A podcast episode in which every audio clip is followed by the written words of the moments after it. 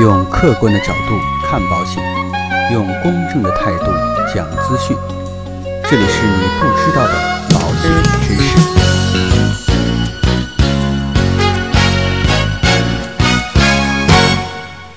好，各位亲爱的朋友们，那今天这期节目啊，重点跟大家一起来了解一下有关于定期寿险方面的一些话题。那什么是定期寿险呢？其实啊，定期寿险是以人死亡或全残为保险责任的一种险种。因为啊，人的一生有着很多不确定的风险。虽然说啊，人均的寿命在八十岁左右，但交通事故、过劳死也屡见不鲜。一旦身故，家庭经济收入就可能中断，也可能无力支付房贷而被法院低价拍卖，甚至无力支付子女高昂的学费。所以在这个时候啊，可能脱离社会很久的家庭主妇也不得不重回职场继续拼杀。对于在职人群来说，定期寿险是必不可少的一种险种，低保费高保障。所以啊，今天我们就来说一说定期寿险怎么买最划算。对于预算比较低的家庭，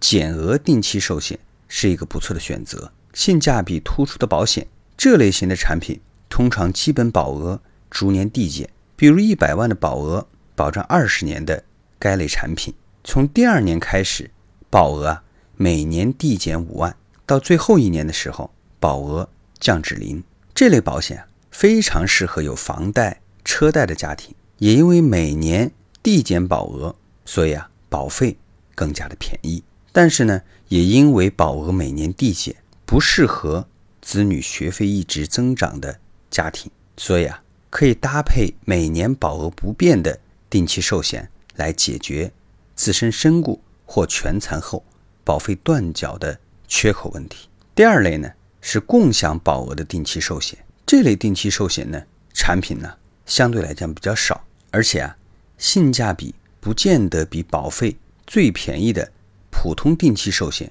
划算。举个例子，三十岁的男性加上二十五周岁的女性组成的家庭，因预算有限的问题，选择共享保额的定期寿险，一百万，保障期三十年，分二十年缴费完毕，年缴保费啊两千九百三十元。保障期间内，任何一方身故或全残，保险公司赔付基本保额一百万，合同终止。那我们就发现，某人寿的普通定寿，双方都是一百万的保额，同样的保障期，同样的缴费期，男性年缴保费是两千二百九十元，女性呢年缴保费是八百元，两人年缴保费的总和是三千零九十元。这个呢，仅仅只比共享保额所交的保费高了一百六十块钱，但却多了一百万的三十年保障，同时呢。共享保额的定期寿险还有一个风险：当夫妻双方感情破裂